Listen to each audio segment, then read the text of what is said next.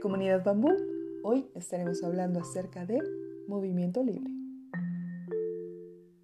Dejemos que los bebés, niños y niñas se muevan libremente. El movimiento es vida. ¿Sabías que el movimiento natural de los niños al estar boca arriba, boca abajo, arrastrarse, gatear, caminar, correr, saltar, son movimientos espontáneos en ellos y totalmente autónomos que el bebé, niño o niña generan en esta necesidad de búsqueda, exploración de su entorno, aprendizaje de los objetos, curiosidad de las cosas, interés y necesidad de querer y desear. Es muy frecuente que me digan, maestra, es que no quiere gatear, maestra, es que no quiere caminar. Y los cuestiono a los padres de familia, ¿qué estás haciendo para que tu niño no le genere interés gatear o caminar? La respuesta y el patrón más común es, le doy todo en la mano. Con ello, los invito a generar el movimiento libre en sus niños.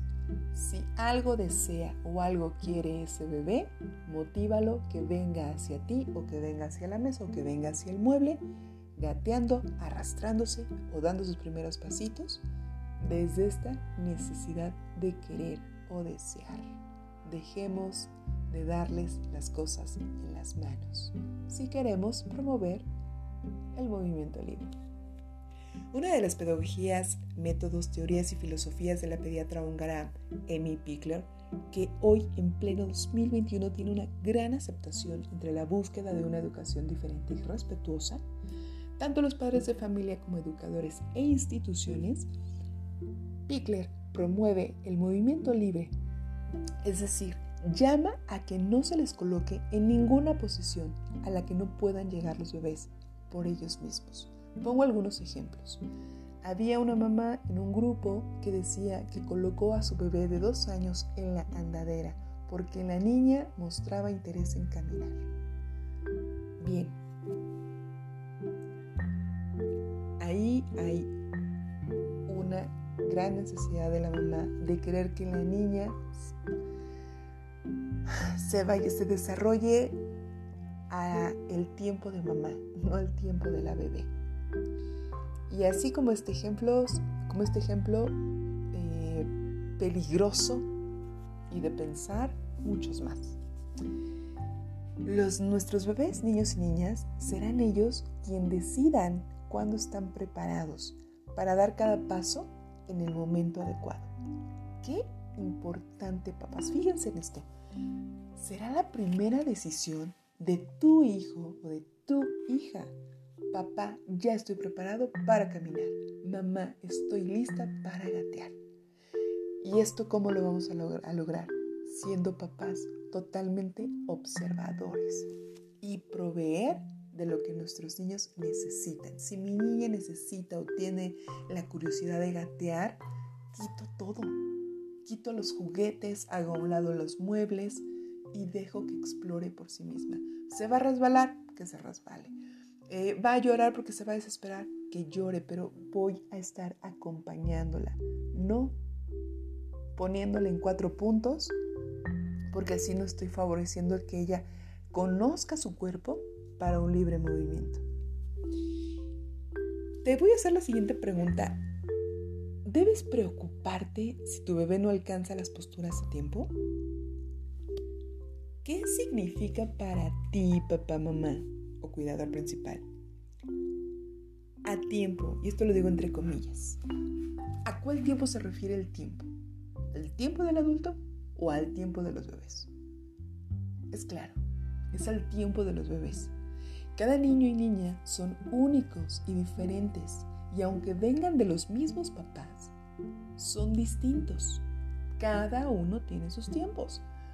Juanita caminó a los 11 meses, ah, pues Lalito caminó casi a los 2 años. Aunque sean hermanos y vengan de los mismos papás, cada uno tiene sus propios tiempos. Si tienes esto claro, te aseguro, papá o mamá o cuidador principal, que le estás brindando una seguridad emocional y con ello la autoestima a tu hijo o a tu, hija. Y en el episodio 1 hablamos justamente de eso, del mundo emocional que les debemos de proteger, proveer y cuidar a nuestros niños. ¿Te acuerdas, mamá, papá, cuando tu bebé se giró? Su primer gateo, sus primeros pasos, cuando trepó aquel juego en el parque sin tu ayuda, ¿te acuerdas? ¿Qué sentiste cuando lo viste? Yo recuerdo a mi hijo a los 11 meses que dio sus primeros pasos. Y es algo tan emotivo que aún me saca lágrimas de ese recuerdo tan bello. Estos 12 años que llevo como maestra he tenido el honor de ver todos estos logros de mis alumnos, al lado de muchas familias donde he acompañado en la educación de sus hijos. Y es un privilegio ver cómo cada niño y niña se desarrolla a su tiempo y cómo te van mostrando lo independientes y la necesidad de adquirir posturas que los haga, eh, perdón, la, la repetición que los haga independientes. Bueno, con ello quería hacerte reflexionar. ¿Por qué estás tan ansioso o ansiosa de que llegue la etapa siguiente? Ya se sentó, ahora que gatee, ahora que camine, ahora que corra, ahora ya quiero que lea, ahora ya quiero que escriba y ya quiero que controle esfínter. ¿Por qué? ¿Te gustaría que tu hijo te dijera, ¿por qué no eres mejor papá? ¿Por qué no eres mejor mamá? ¿Por qué no me atiendes? ¿Y por qué no me comprendes? ¿Y por qué no sabes lo que quiero? Ponte en sus zapatos. No generalizo, ¿eh? pero sí son varios los padres de familia que les premura que sus hijos lleguen a cada etapa, casi casi cada mes. Disfrutemos sus logros, disfrutémoslo. Porque los papás que ya tienen hijos más grandes, que ellos no me van a dejar mentir, Siempre nos andan diciendo a los papás primerizos o a los papás que tenemos hijos más pequeños, disfrútalos porque el tiempo se va de volada. Es de repensar cómo viven este proceso de libre movimiento desde que nacen nuestros niños. Cuando colocas a los bebés en superficies planas, la posición boca arriba les proporciona un soporte a todo el cuerpo y eso hace que puedan extender y flexionar brazos y piernas, así como que intente dar sus primeros giros. Y solo están en la cama, acostaditos. ¿Por qué no les seguimos proporcionando esos espacios en su, eh, em, en su arrastre o en su marcha? Quita muebles, adapta tu casa. Tenemos la falta de educarnos y de y de, mm, ¿cómo decirlo? Mm, de buscar cómo podemos adecuar las habitaciones donde se encuentra nuestro bebé para que él tenga todo a un alcance, a su tamaño, a la etapa en la que se encuentra, no a la que debe de llegar, en la que se encuentra. Antes de seguir, quiero hacer un breve pero importantísimo corchete. Si tu interés es ofrecerle un espacio a tu hijo o hija para que adquiera el conocimiento de su cuerpo a través de su libre movimiento, ojo, un factor importante y que no se toma en cuenta es la ropa. Y yo lo veo mucho en las clases de estimulación. Siempre los ando invitando, por favor llévenles ropa cómoda a sus niños, a sus niñas, y los llevan con vestidos, y los llevan con pantalones de mezclilla, y los llevan con este, ropa que tiene que abotonarse y con broches. Si les permitimos un libre movimiento, debemos iniciar desde la ropa.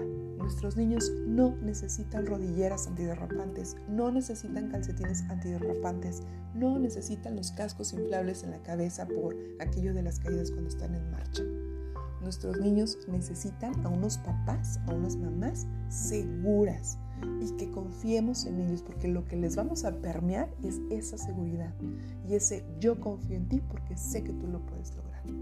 Los niños aprenden a manejar su cuerpo, a conocerlo y saber sus límites con las caídas, con eh, los resbalones, con, las idas hacia atrás.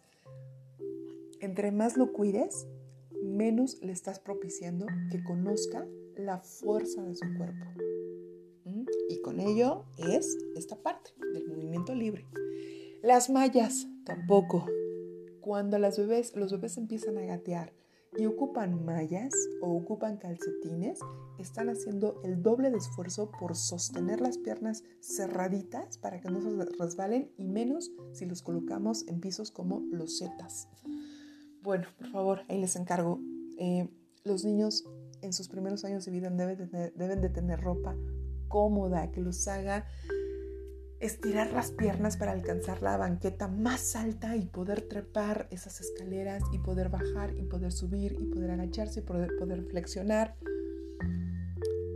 Bueno, después de este llamado a los padres de familia con la ropa necesaria y cómoda, te sigo invitando a respetar a tu hijo y a que confíes en sus capacidades. Esto del movimiento libre trae muchos beneficios y como movimiento libre también me refiero a no abusar de la andadera, de preferencia no utilizarla. De hecho, una de, las mamás en, una de las clases me comentaba si lo recomendaba o no. Y mi respuesta rotunda fue no. Eh, el movimiento libre, papás, la adquisición de las lateralidades de los conceptos adelante, atrás, arriba, abajo, izquierda, derecha, tiene que ver mucho con el movimiento libre. Y esto va a permear a que nuestros niños, al conocer la capacidad de su cuerpo, saber dónde es arriba, dónde es abajo, dónde es atrás, dónde es adelante, dónde es adentro, dónde es afuera, logren y se les haga más fácil los siguientes conocimientos como es la lectura y la escritura. También el movimiento libre va a favorecer mucho las posturas más naturales, más saludables y más seguras. Y puedo seguir con esto y muchos más ejemplos, pero quiero hacer otro corchete. No es lo mismo apoyar que ayudar. Cuando nuestros niños se caen, lo primero que hacemos es levantarlos. Esto es ayudar. Y les estamos mandando un mensaje indirecto de tú no puedes, déjalo hago yo por ti. Bueno, cuando el niño se cae, te acercas, le haces saber que estás ahí con él, le hablas y lo motivas a que se levante, que busque la manera de incorporarse, le das seguridad eh, él llega o ella llega a otra postura, le felicita su logro, le hace saber que puede, que tiene la capacidad de hacerlo y esto es apoyar. Conocen mejor su cuerpo, su propia capacidad de desplazamiento y movimiento. Si se levanta por sí solo, aprende su propia forma de hacerlo y ganará autoestima. Tu papel mamá o papá es ser observador para poder acompañar desde el respeto, la empatía y el amor. El libre movimiento hace que nuestros niños conozcan mejor su cuerpo, su propia capacidad de desplazamiento y movimiento. Quiero cerrar este podcast con la siguiente oración. Los bebés, niños y niñas se sentirán seguros desde sí mismos y sabrán cuáles son sus propios límites de su cuerpo gracias al respeto que como adultos les damos a sus tiempos y procesos de aprendizaje.